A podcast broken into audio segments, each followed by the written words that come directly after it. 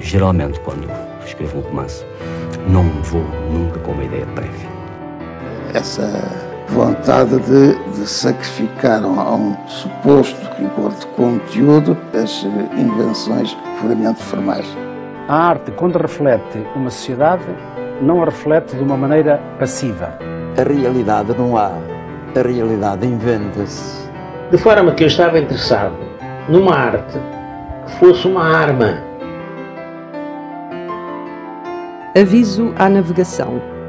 Este é o podcast do Museu do Neorrealismo.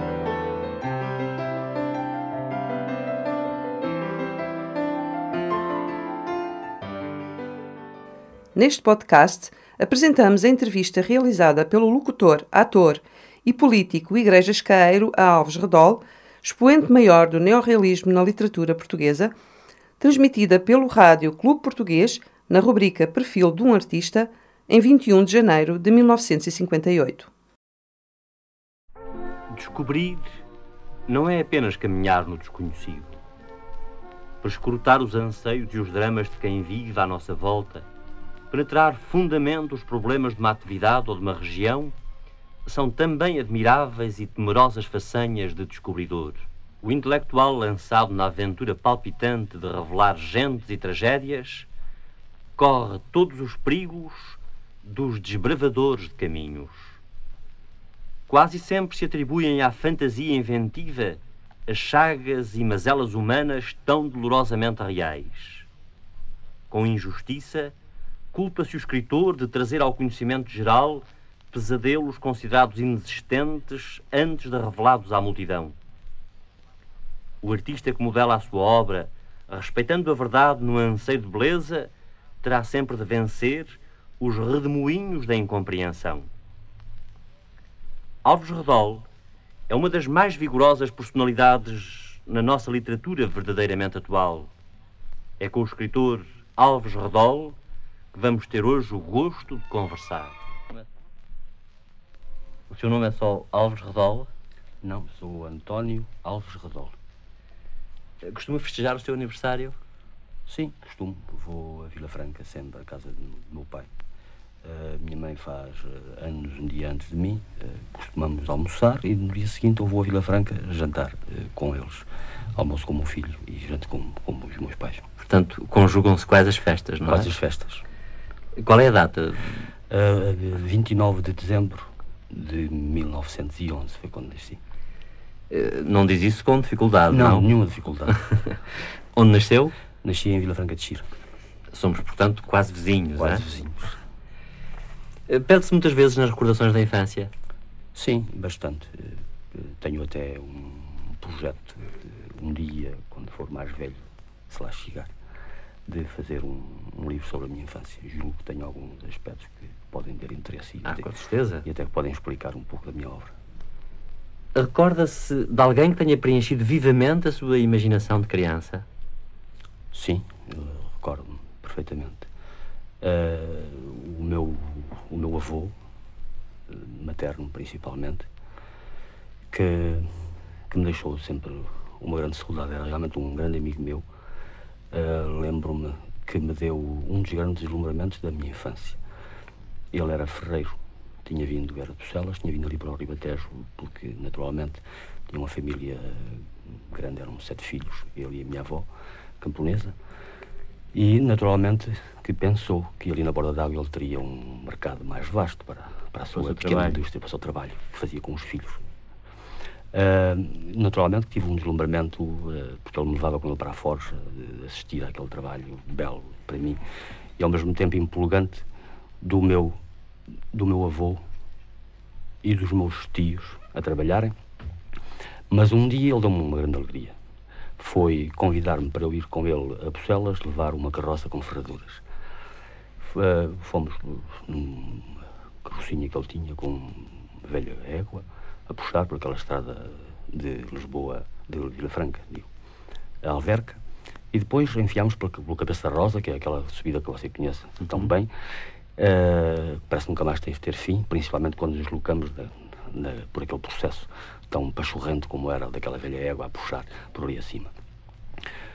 Quando chegamos a certa altura, ao alto da ladeira, O meu avô parou a carroça e disse-me: Olha para trás. E eu que tinha visto sempre o mundo de cima das minhas pernas, que eram curtas naquele tempo ao, ao colo de alguém, uh, fiquei pasmado. Realmente, o homem para mim, a partir daquele dia, teve outra medida, porque me vi lá de cima, a dominar o Tejo, que me deslumbrou, uh, as lesídias, aquelas, uh, as terras ribeirinhas. E lá ao longe, muito ao longe, o meu avô apontou-me, olha, Lisboa. Eu realmente nunca tinha ido a Lisboa. E ouvia falar tanto disso. Vista ali de cima, Lisboa parecia-me tão bela como o Tejo, que na verdade fiquei um apaixonado do Tejo, de tal modo que na, fase, na primeira fase da minha, da minha carreira literária, no, no jornal O Diabo, eu, eu fiz uma crónica sobre o Tejo, considero realmente dessa fase as melhores coisas que fiz. Depois em Paris, uh, a convite da União Francesa Universitaire, fiz um, uma conferência, Le Roman du Tejo, e, e tenho nos meus projetos e penso que devo fazer um romance autêntico do Tejo, do nosso Tejo. E bem merece, o nosso Tejo bem merece um romance. Uh, a sua peça A Forja terá quaisquer reminiscências desse contato com o seu avô, que trabalhava junto da Forja? Teve, exatamente. Uh, não há dúvida que, que, além destas impressões que eu, que eu lhe deixei, de uma grande ternura que, que nos envolvia ali na nossa casa, uh, a Forja, na verdade, deixou em mim, penso que em toda a minha obra, que isso é não há ali, digamos, demagogia ou, ou um objetivo de, de, me tornar diferente, mas realmente há uma amargura profunda em toda a minha obra que, que vem exatamente dessa época. Uh, os meus tios eram, como é natural, os meus heróis, eram os rapazes belos. Estou a vê-los, não é? Muito altos, desempenados, usando umas capas alentejana. Eram conhecidos em Vila Franca pelos Venâncios. Faziam um grupo, eram quatro ferreiros. Uh, e em pouco tempo, até aos meus sete anos, uh, primeiro dois tios, depois o meu avô, depois mais outro e outro, uh, todos eles foram levados pela morte. Foi como um vendaval que passou na minha vida e que realmente me marcou a infância e marcou a minha personalidade, penso eu, a minha sensibilidade e a minha obra, consequentemente. Eu pensei na Forja desde os meus seis anos, com certeza porque pensava nela permanentemente. Era uma obsessão? E, uma obsessão. E pensava tanto nela que, que quando, quando resolvi escrevê-la, eu fiz-la em 10 dias. Tem pena que não tenha sido representada? Sim. Tenho pena e ao mesmo e às vezes tenho medo. Que venha a ser? Que venha a ser, não sei. Receia é... que a realização não corresponda ao seu sonho? Não, receio que eu não tenha sido capaz de, de dar, uh, na verdade, a tragédia que, tudo aquilo representou para mim, eh, embora eu tenha alargado, digamos, essa realidade uh, da minha vida uh, para outra realidade mais vasta, uh, em que eu procurei, através de um certo simbolismo, dar outros problemas que, na verdade, me preocupavam e me preocupam ainda. Agrada-lhe a ideia de saber que o seu nome está ligado à história da literatura portuguesa e que a sua obra viverá para além da sua própria vida?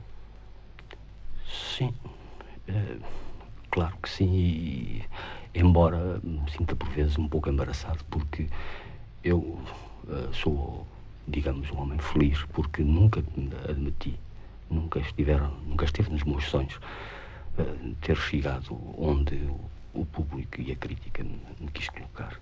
Depois que, que, comecei a sentir que tinha obrigações, comecei a trabalhar mais, e cada vez trabalho mais, uh, para merecer realmente aqueles elogios que a crítica me fez, muito mais do que por outra coisa. É, é afinal uma cadeia, não é, é verdade? É um diálogo. a sua infância foi propícia à sua tendência literária ou, pelo contrário, resulta de uma reação contra o ambiente em que viveu os seus primeiros anos? Hum, bom, não. Não foi bem uma reação. Também não foi muito facilitada, talvez. Mas, uh, na verdade, eu, eu tive sempre um certo gosto por escrever. Lembro-me que eu fui educado no Colégio Arriaga, onde fiz um curso elementar do comércio, e aí logo comecei a, a fazer um jornal, um pequeno jornal, em papel almaço, uhum. uh, que mais tarde foi, foi, foi limitada. limitada, de exemplar único, que era alugado a Tostão. Uh, era feito por mim. Por, corria de mão em mão. Corria de mão em mão. Alugada de Tostão para, para nós Uh, ganhámos para o tabaco, era eu, era o Colo, Luís Colo, um rapaz que está hoje em África, que é mestiço, e que era um, um caricaturista já nessa altura, e um outro que, que, era uma espécie da nossa tipografia, que nós tínhamos muito má letra e não tínhamos paciência para estar a passar aquilo a limpo. Entregámos o nosso original a um rapaz que era da Guiné, que tinha muito boa letra, e essa era a nossa tipografia, compunha aquilo, conforme nós dizíamos escrevia, depois alugava, fazia aquele trabalho. Não é? Quer dizer que fuma desde muito cedo? Fumei desde muito cedo, embora realmente não, não gostasse muito de fumar, mas havia ali um compromisso uh, entre o, o, não gostar muito de fumar e o desejo de parecer ser, ser homem. Algumas das suas recordações de infância têm aparecido na sua obra literária? Sim, algumas. Uh, uh, principalmente na, na Fanga, por exemplo. Há uma, uma passagem com ciganos. Eu lembro muito, é uma, é são imagens que eu tenho muito presentes, é uns ciganos que viviam junto exatamente da oficina do meu avô Ferreiro e que e conviviam muito comigo. Eu fui, eu, eu fiz a minha infância na companhia de dois ciganos, um deles que eu não vejo há muitos anos, que é um rapaz cartacho, e um outro que era o Cambão, o António Cambão, que algumas vezes encontro aqui em Lisboa. Temos meios desconhecidos ou procura-os sem o menor temor? Não, procuro. Uh, tenho, tenho muito empenho em, em, conhecer os meios mais, mais diferentes. Considero isso realmente fundamental para, para um escritor. Para todos os meios para a personalidade do escritor. Recorda-se a primeira vez que viajou ao estrangeiro e em que condições aconteceu essa viagem? Sim, a primeira vez que foi em 1946. Fui à França com a intenção de, de preparar um livro que depois escrevi, da França da Resistência à Renascença. Totalmente eu amava a França há, há, muitos anos, sofri dolorosamente aquela ocupação que para mim foi uma, como que a ocupação do meu país. Uh, exultei e, e, corri e chorei e gritei nessas ruas de Lisboa quando, quando, quando, se, quando, se, quando se anunciou a libertação da França. E, e na verdade, quando uh, foi possível, eu consegui obter meios de, de, ir à França, eu fui a correr como se realmente fosse ver alguma coisa que eu conhecia e, e quisesse verificar se estava no mesmo sítio, se não lhe faltava nada. Uh, foi uma viagem um pouco difícil, atormentada nessa altura. Viajei um pouco penosamente, quase uma viagem, perdi uma ligação em, em Espanha. Naquela altura, em Espanha, havia dificuldades realmente de, de, comboios e havia dificuldades de abastecimentos. E foi uma viagem penosa que me demorou cerca de dois dias e meio até Paris, não é? mas fiz isso com muita alegria. Com certeza. Uh, atualmente, vive apenas do seu trabalho literário? Sim, estou nesta altura a tentar viver o meu trabalho literário. Sei que é difícil, sei que é quase impossível, mas juntei um, um dinheirinho, pouco, e estou a pensar que pelo menos um ano e meio de trabalho literário, só de trabalho literário, ninguém me tira. Quer dizer, tem as suas coisas continuar. projetadas? Projetadas para pelo menos ano e meio trabalhar só naquilo que realmente me agrada. Depois veremos. Quais foram as suas profissões anteriores? A minha profissão anterior, uh, comecei, depois de ter saído do Arriaga, trabalhei com, com o meu pai. Uh, fui marçano de mercearia, fui marçano de loja de fazendas. O meu pai queria-me realmente tornar uma espécie de enciclopédia no, no, no pequeno comércio, comércio retalhista. Uh, depois fui para a África, em consequência do crack de 1929. Aqui sentiu-se muito, como sabe, na Europa, aqui em Portugal. Uh, o meu pai tinha, estava realmente com dificuldades e eu pensei, naquela idade, embora eu não dissesse, de ajudá-lo a resolver os seus problemas. Então fui para a África, ali estive um tempo sem trabalho. Depois uh, consegui arranjar, eu era muito expedito nessa altura em taquigrafia, sabia, realmente desembaraçava-me muito. E fui professor de taquigrafia de um, num colégio, uma escola noturna. Escola noturna que havia com professores, com professores todos desempregados, uh, em Luanda, nessa altura.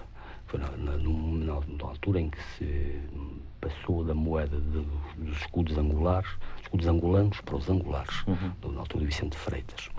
Houve ali uma pequena, um pequeno levantamento do comércio, um movimento contra essa conversão.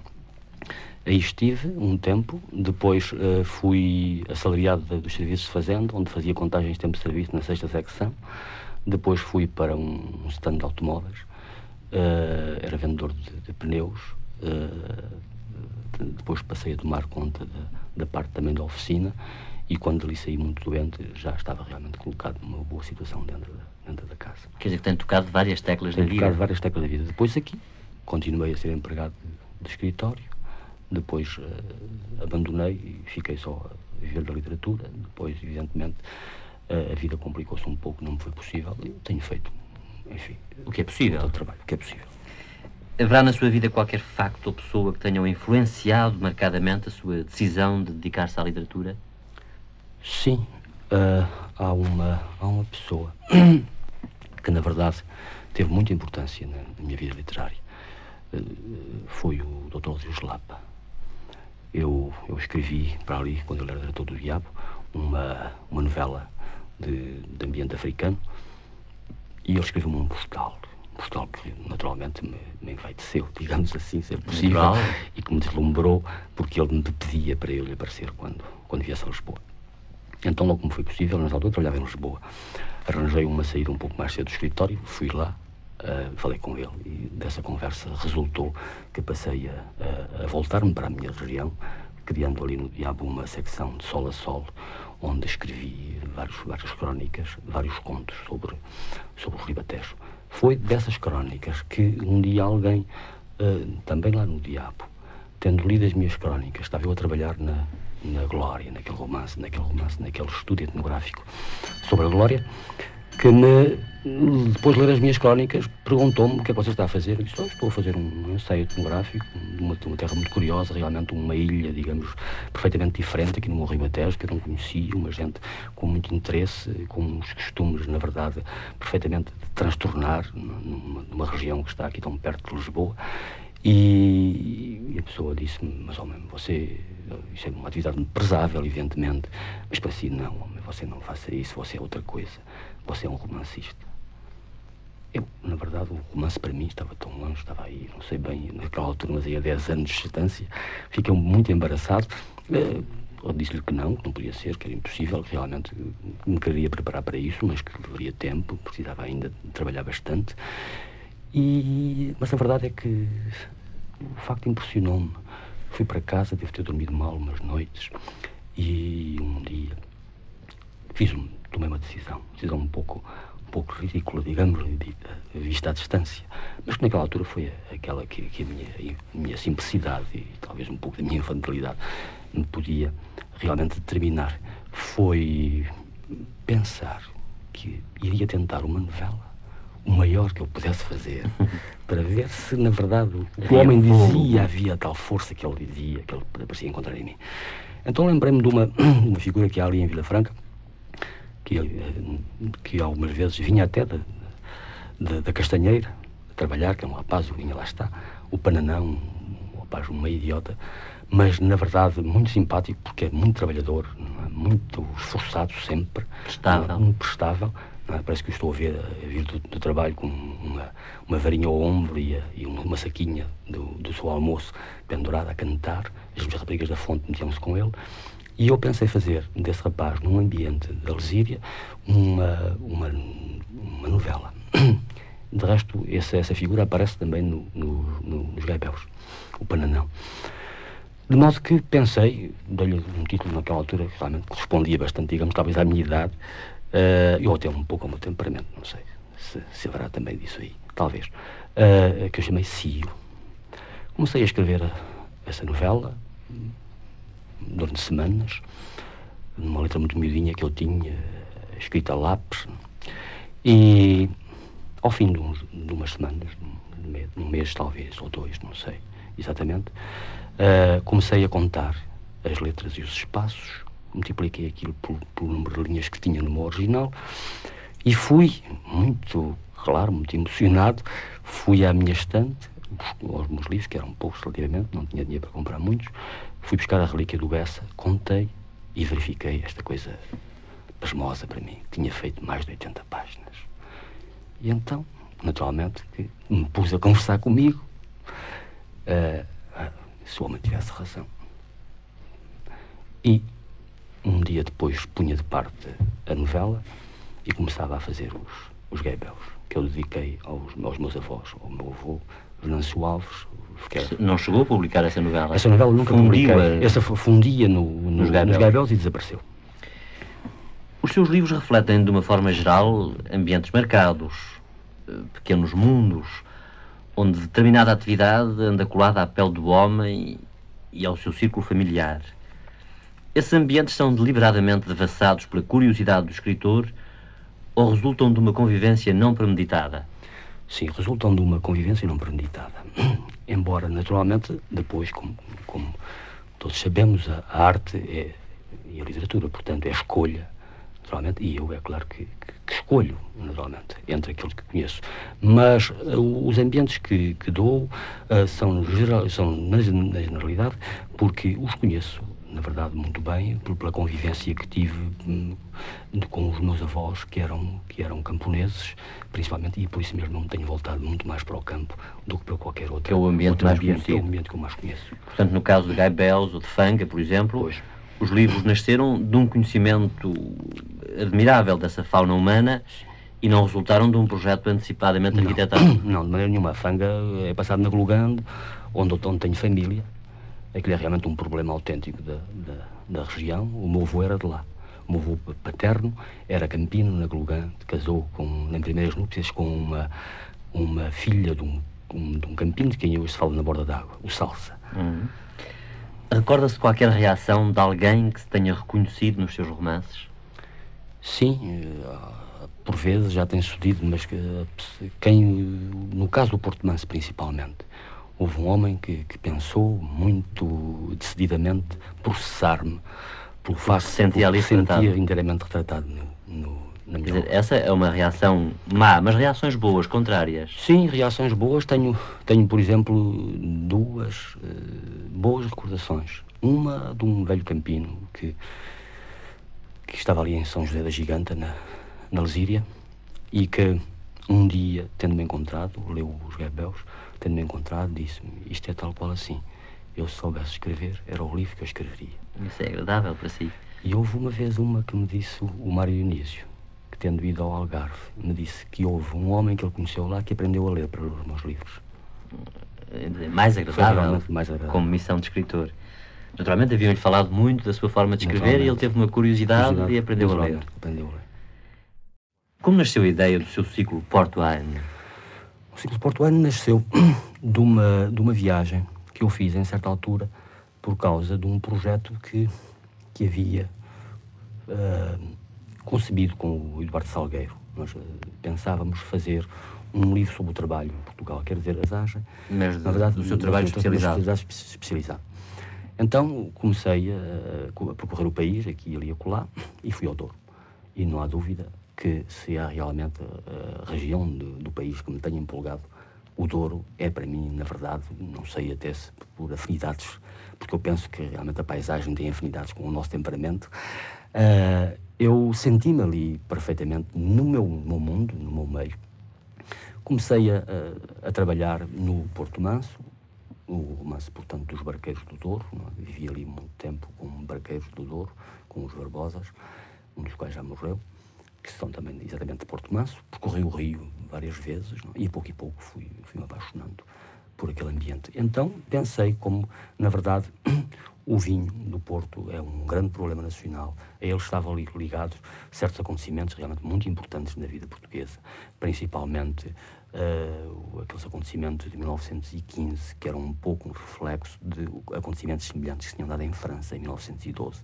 Também em regiões vinheteiras. Também vinheteiras. E, e realmente muito curioso, porque tendo eu ido à França também para ver exatamente o que lá se tinha passado, verifiquei com um espanto meu que parecia que em Portugal, o que demonstra naturalmente que os povos postos perante as mesmas condições reagem de igual maneira. De igual maneira é? Havia palavras de ordem, uh, processos de luta, uh, tudo parecia perfeitamente ser eh, uma cópia no Douro daquilo que se tinha passado em França, com uma diferença, evidentemente, porque em França havia um, um, classes mais evoluídas que realmente levaram essa, essa, essa revolta a, a outras consequências diferentes daquelas que havia em Portugal. Mas foi todo esse conjunto, não é? A majestade daquela, daquela região, o problema daquele vinho, não é verdade? Tudo isso, na verdade, me, me atirou, me empurrou para um estudo atento daquela região e, embora haja pessoas dali hum, que, que pensem, não são muitas, devo dizer, particularmente uma pessoa uh, que acha que eu realmente não dei a região, de maneira geral, uh, cartas que tive, uh, bastantes cartas. É? satisfação, uma satisfação de, que, de, que eu, de que eu realmente não podendo, interpretei, não podendo, naturalmente, como dar tão bem como deu o Ribatejo, porque nasci ali, porque na verdade conheço tudo aquilo e tudo, tudo no meu sangue. De qualquer maneira, enfim, fiz um esforço bastante grande, não é? trabalhei realmente com muito afinco para fazer aquele ciclo, que me saiu um, um pouco sim, provavelmente na, no terceiro volume, uh, falhado, podemos dizer. Talvez, sim, um pouco frouxo, quer dizer, em certa altura pôs-me o problema de fazer um quarto volume e comecei realmente a, a pensar que o público talvez se cansasse de um quarto volume e, e, e esquematizei, em certo momento, determinadas figuras que, na verdade, eu devia ter tratado com mais profundidade, profundidade. e que penso voltar a, a elas. Portanto, o quarto volume há de aparecer? O quarto volume ou um ciclo do, do vinho do Porto todo refeito. Ah, claro. E merece? A, a sua frase, não a conheço bem, mas de cor talvez possa corresponder a isto. Uma gota de vinho do Porto corresponde a uma gota de sangue. Eh, tem apenas conteúdo literário ou representa uma realidade? Não, representa realmente uma, uma realidade. É? O, o do vinho do Porto é, na verdade, uma das grandes riquezas do país e é ali também que, que eu senti, mais talvez do que em qualquer outra região do país, a miséria daquele que, que faz o vinho do Porto. Naturalmente que, portanto, e em consequência disso, quando eu disse essa frase, ela correspondia, na verdade, é mais ou a uma menos assim, realidade assim, autêntica, sim. É mais ou menos. Eh, tem de fazer grande esforço para compreender as chamadas loucuras da juventude atual? Não, não tenho. Não tenho que fazer um grande esforço. Uh, temos que compreender. Naturalmente, algum, temos também algumas culpas, digamos, naquilo que se possam chamar essas loucuras. Mas penso que realmente na, na, na juventude há um grande desejo de viver. Uh, a violência que por vezes parece de emanar dela, talvez seja exatamente uma expressão desse, desse desejo. Uh, nós temos naturalmente que fazer um esforço para perceber, porque na verdade nós próprios Uh, perante tantos acontecimentos uh, graves e trágicos, por vezes, que estão a passar à nossa volta, estamos também, por vezes, desorientados, digamos assim, e é natural que essa juventude esteja um pouco desorientada. E recebe essa desorientação, essa desorientação de, uma maneira diferente. Mas eu penso que que, que, que, a juventude e nós vamos ultrapassar essas, essas, essas dificuldades, esses momentos de orientação. Muitos homens consideram a guerra um mal indispensável, até como mola propulsora do progresso. Qual é a sua opinião? Não, eu penso que, que, que não sei se no passado alguma vez a guerra teria resolvido algum problema. Mas eu penso que hoje a guerra não pode resolver nenhum problema, antes pelo contrário, é? acabaria por, por acabar com os problemas, porque acabaria com todos Era uma nós. solução Era uma solução radicalíssima, que eu não perfilho de maneira nenhuma. Parece-lhe que os fantásticos meios de comunicação de que dispomos na época atual têm conseguido, de facto, aproximar mais o homem comum de todas as latitudes? Sim, eu penso que sim. Eu penso que, na verdade, nós estamos hoje muito mais juntos uns dos outros do que no passado e ainda, ainda estaremos mais, certamente, quando desaparecerem determinadas fronteiras que, que, se criaram entre os homens e que, na, na não verdade... fronteiras físicas, não, mas fronteiras, fronteiras morais. Fronteiras morais, mas que, na verdade, vão, vão desaparecer, com certeza. Julga que a sua obra poderia ser diferente e mais vasta se tivesse vivido, por exemplo, no século XIX? Não sei, é, é possível e talvez não. Eu penso que, que a nossa época é muito aliciante para um, para um escritor.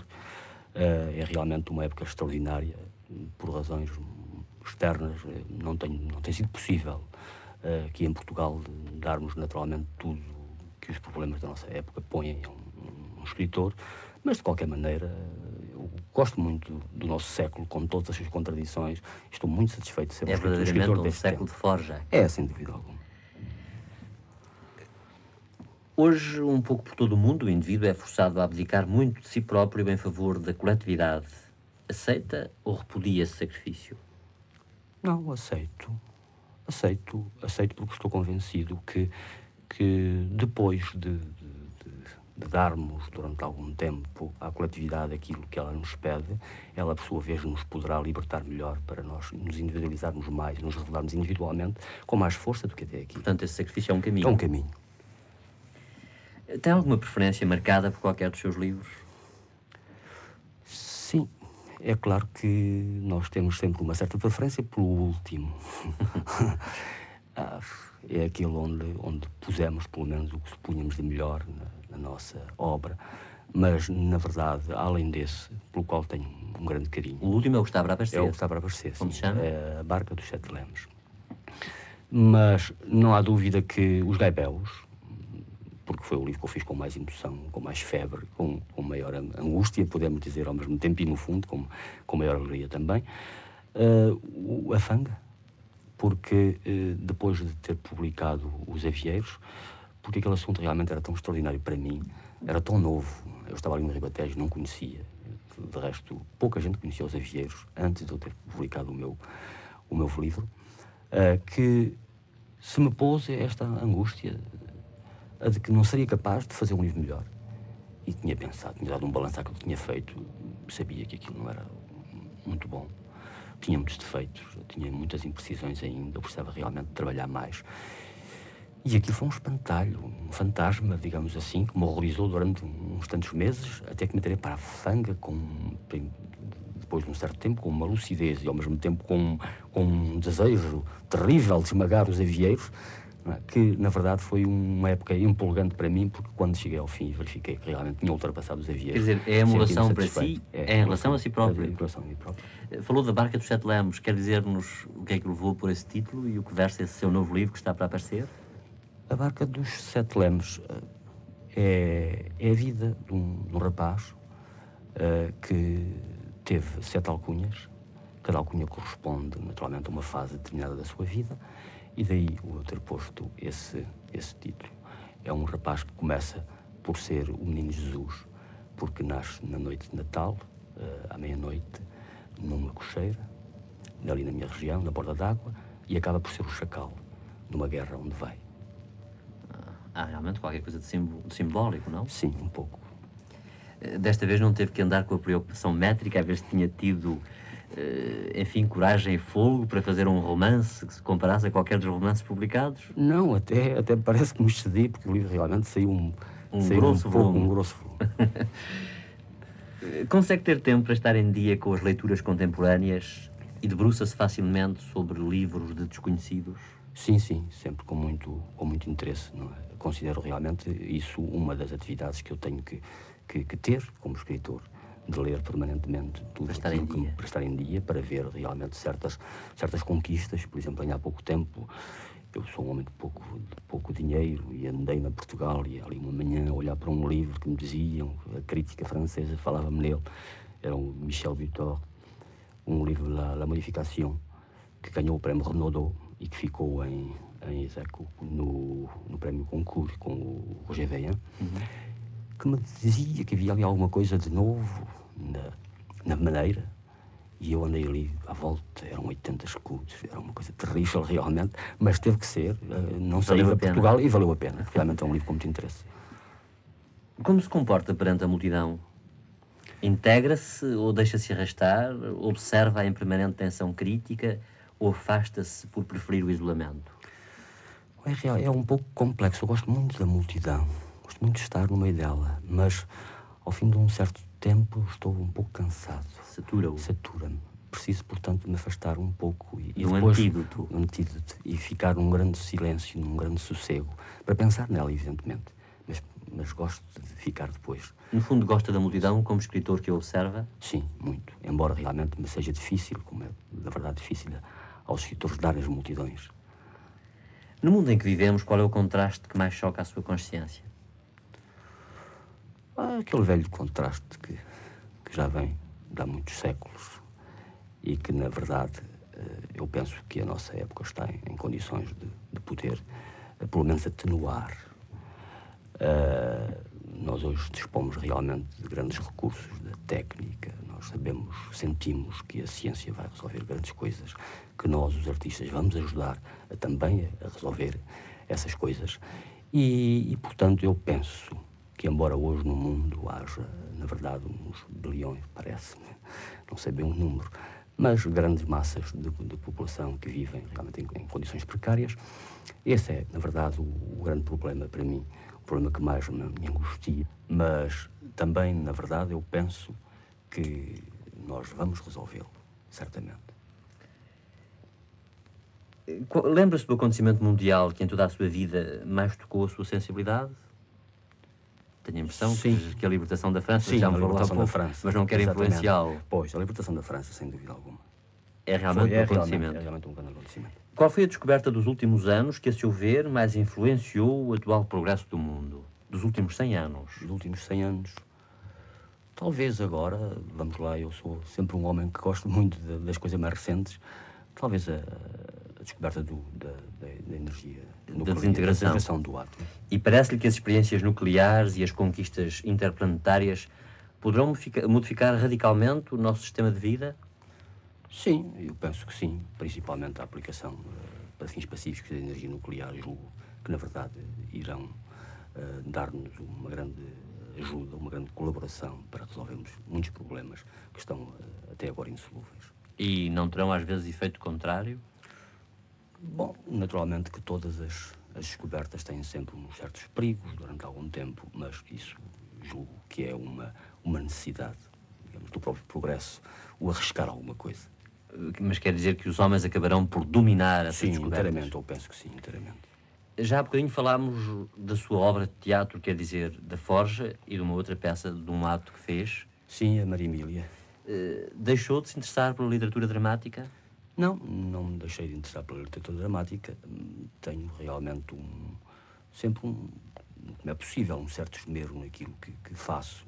Gosto de, de, caminhar com uma certa segurança. E no que respeita ao teatro, a Forja foi, na verdade, a peça mais importante que eu, que, que eu escrevi. E não sei que tenho lá mais muita palavra, porque eu escrevi com a intenção, naturalmente, de, de a dar à leitura e não de a fazer representar, porque pensei sempre que seria difícil fazê-la representar. Uh, sei perfeitamente, portanto, numa adaptação eu teria que trabalhar, digamos, com o encenador e com os atores de maneira a, a, a condensar, a, condensar a ação. A ação Uh, mas a verdade é que, em virtude das dificuldades que há em os autores portugueses, por vezes, não, é, serem representados, naturalmente que não me dá a noção da peça acabada, porque é uma, Sim, é uma maneira antiga, sem ser representada, a peça não está acabada, não está pronta. Não. É. Falta-me, portanto, essa experiência, falta-me, portanto, realmente essa, essa força que me, que me viria, naturalmente, de eu perceber que estava a fazer bem uh, para resolver em definitivo se o meu caminho, não, o meu caminho não seria o teatro ou se efetivamente eu podia realmente experimentar fazer ainda mais algumas peças. Mas gosta de teatro? Gosto muito de teatro. O teatro deslumbra-me, é realmente uma das, das expressões artísticas que mais me empolga. Uh, para mim, gosto. O cinema realmente pode dar muita coisa que o teatro não dá, mas há uma coisa que o teatro dá muito mais do que o cinema, que é a presença do, de, do homem ali realmente. Contacto é? humano, contacto humano, o, o calor que vem, na verdade, aquela corrente que se estabelece de nós para, para o palco e do palco para nós. Não é? Das últimas peças que viu, qual foi a que, teria mais, que lhe teria dado mais emoção? Sim, As Bruxas de Salem. Viu em Portugal? Vi em Portugal. É uma realização é, curiosa, é, é digna. Muito digna, muito digna. É realmente.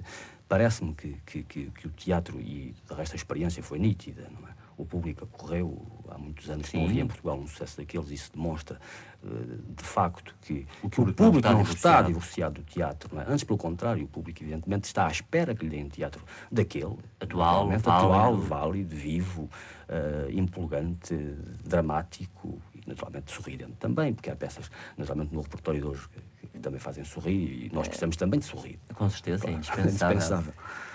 Eh, além de, desse seu livro que vai sair agora, A Barca dos Sete Lamos, não é verdade? Exatamente. Tem alguma outra obra em projeto? Sim, eh, nós temos sempre tantos projetos. Estamos sempre, Tanto mais estamos sempre, que tem uma linha definida para um sempre, ano e meio de trabalho. Exatamente. É? Estamos sempre a projetar. Tenho, tenho lá já umas tentativas feitas para uma, um romance que eu eh, daria o nome de Serpente de Fogo seria um pouco a vida desta estrada que vai de Lisboa à Vila Franca, antes que ela desapareça e substituída pela autoestrada, eu gostaria de fazer realmente um, um romance com aquelas figuras que ali, que ali estão. Não é? Um certo contraste que há, que é uma coisa que realmente, por vezes, me faz, fazia impressão, que era aquela torrente de fogo, por isso ele chama Serpente de Fogo, não é? de muitos automóveis a passarem, caminhões, etc. Um progresso evidente, enquanto que ali ao pé, continuava uh, o Saloio uh, com as couves, vindo para Lisboa, na mesma, numa carroça que a trazia aqui há, há 80 anos. É? E realmente, quer dizer, esse contraste, a vida que, que se faz ali, na, na, de facto, naquela estrada, que eu conheço muito bem, porque viajei por ali diariamente. Durante, até calcorreado, talvez sim, até. algumas vezes, sim. Uh, Interessava-me, quer dizer, tenho uma, uns pequenos apontamentos feitos para, para isso, experimentei realmente uma técnica que me parece que talvez esteja mais ou menos conseguida. Uh, mas pôs isso um pouco de parte. Houve, havia ali realmente uma figura que me pareceu estar a falhar. Eu não estava realmente dentro dela inteiramente. Tratava-se de um, um, homem de uma classe média, um pouco, um pouco um aventureiro, que depois se, se, se, se resigna, digamos, eh, mete para outro caminho, um caminho mais, mais honesto, por causa de um filho. E essa figura realmente estava a sair-me falsa. Eu comecei a sentir que, que não tinha ainda suficientemente dentro de mim, que não tinha encontrado para ele em mim aquele, aqueles elementos que realmente nós precisamos, porque um, um escritor é um pouco como uma paleta de um, de um pintor, precisa, precisa tom, ter todas as cores e precisa realmente saber misturar tudo isso. Não há dúvida que, que, que em pintura, não sei, as, as, dificuldades que eles têm. Em, em, literatura, a coisa que por vezes é difícil nós metermos, temos que nos meter dentro de cada um dos, das personagens que, que, que, estamos a criar. E aquela, na verdade, estava a ser com dificuldade, possivelmente porque eu estou realmente bastante distante de, de um homem daquela, daquele tipo. Mas aquele homem faz-me falta ali, eu preciso dele. E, e, portanto, adiei um pouco. Agora tenho estado na na Nazaré.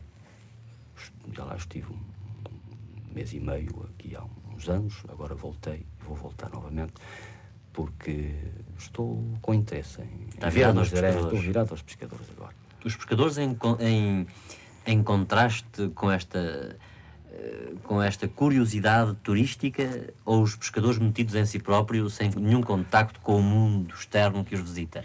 Não, ainda, ainda Quer dizer, isso seria o que você me está a indicar, Caeiro, é realmente, é realmente uma, um aspecto curioso. Eu até fui um pouco ali a pensar nisso. Quer dizer, com a ideia de ver se percebia que, que, problemas humanos teria levantado na Nazaré, por exemplo, que é muito citada por estrangeiros, a presença desses estrangeiros ali, no convívio com os pescadores. Até agora, realmente, por aí não encontrei nada que me parecesse, porque eu, uh, geralmente, quando escrevo um romance, não vou nunca com uma ideia prévia. Com certeza. Estou ali, recolho muita coisa, desde o folclore, eh, os modos de expressão, os nomes dos barcos, as coisas eh, mais ínfimas, não é? Porque me parece que tudo isso, embora não apareça no romance, depois me dá e me mete no clima e me dá, na verdade, alguma coisa que eu preciso para, para refazer, digamos, para, para transplantar essa, essa realidade, na verdade objetiva para uma, uma, para uma realidade romanesca. E aí, uh, depois de ver todos esses problemas, de estar em contato com as pessoas, de lhes falar, de conviver com elas, é que eu entendo, vejo, descubro uh, as características, as linhas, digamos, principais de conduta, de problemas, a teia, etc. A teia, e depois é que tiro daí realmente a, a orientação. A, os pilares, digamos assim, sobre o qual assenta depois a obra que vou escrever.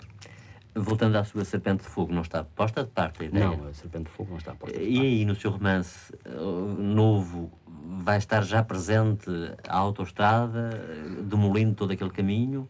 Sim, que, de certo modo, quer dizer, depois pensaria, talvez, é? dar uma, uma panorâmica, digamos, rápida, não é verdade, de, dos carros a passarem pela autoestrada, não é? enquanto aquela, aquela, aquela estrada ali ficava um pouco esquecida, pelo menos uma, uma, uma, uma estrada de segunda classe, onde só passarão os caminhões e as carripanas dos, dos, dos aldeões. Ou os saudosistas. Ou os saudosistas. Estamos a completar esta conversa tão agradável. Quer aproveitar para fazer uma pequena saudação aos seus leitores? Sim, uh, faço a, aquela saudação que neste momento uh, é até costume, mas que não me parece que deva procurar ser original. Desejar a todos uh, paz, trabalho e amor. Fazer-lhes um, um pedido àqueles que vivem estas horas tão difíceis, que todos nós vivemos, que tenham coragem, espírito de sacrifício, compreensão e esperança, porque estou certo que todos nós juntos seremos capazes de abrir um caminho mais feliz, mais risonho para as crianças que nos sorriem, como que a pedir para fazermos isso por elas. Eu, pela minha parte, farei tudo com muito gosto. Portanto, numa obra construtiva para maior beleza. Maior beleza. Felicidades, Obrigado, Queiro. Um prazer. As páginas vigorosas de Avieiros, Fanga, Gaibéus e toda a obra tão característica de Alves Redol não deixam adivinhar a timidez quase nervosa do nosso entrevistado. instintivamente tivemos de baixar o nosso habitual registro de voz para não destoar do tom quase ciciado com que Alves Redol respondeu às nossas perguntas. Simples e com enorme sinceridade, chega a confessar-nos que a altura atual da sua obra se deve às responsabilidades contraídas para com o público e a crítica. Considero-me um homem feliz, pois nunca sonhei poder chegar ao ponto onde o público e a crítica me levaram. Numa dádiva total ao ouvinte deste programa, Alves Redol confiou-nos as crises de dúvida inicial quanto à sua capacidade de romancista e revelou-nos o processo quase ingênuo como afriu o seu fôlego e a sua interioridade de escritor. Liberto de qualquer arrogância, Alves Redol recorda a angústia e o esforço correspondentes a cada novo trabalho, morosamente torturado numa ânsia de perfeição crescente. Alves Redol, convivendo hoje com meios tão distantes da sua infância, não atraiçoa a origem e continua corajosamente ligado à epopeia dos humildes, sem demagogia nem ideias preconcebidas. Cada livro de Alves Redol representa sempre um esforço honesto de compreensão. Como na sua obra, também nesta entrevista Alves Redol se revelou homem do nosso tempo, vigilante e atento aos problemas da vida atual, revestido daquele humanismo que há de tornar mais agradável a vida deste planeta. Aviso à Navegação é o podcast do Museu do Neorrealismo. Cada episódio inclui entrevistas inéditas a figuras de relevo no estudo do movimento, da história e da cultura do século XX, na sua relação com o museu e com o pensamento contemporâneo, e registros que integram o acervo do Museu do Neorrealismo. Com designação inspirada no poema Aviso à Navegação de Joaquim Namorado, destacada figura da poesia neorrealista, o podcast tem uma periodicidade quinzenal e centra-se na divulgação do movimento neorrealista nas suas diferentes expressões culturais, assim como na sua contextualização histórica e política. À semelhança do título, também a imagem gráfica do podcast se inspira em avisar navegação, mais especificamente no grafismo da capa da sua edição na coleção Novo Cancioneiro. Para a concretização do logotipo, foram utilizadas cor e tipo de letras semelhantes aos da capa, incorporando-se uma adaptação das formas triangulares que aludem a velas de barcos também presentes no original, adicionando-se elementos gráficos que remetem para a ideia de ondas sonoras que se propagam. Produção de Fernando Marques, Helena Seita, Inês Ferreira e Jorge Carvalho.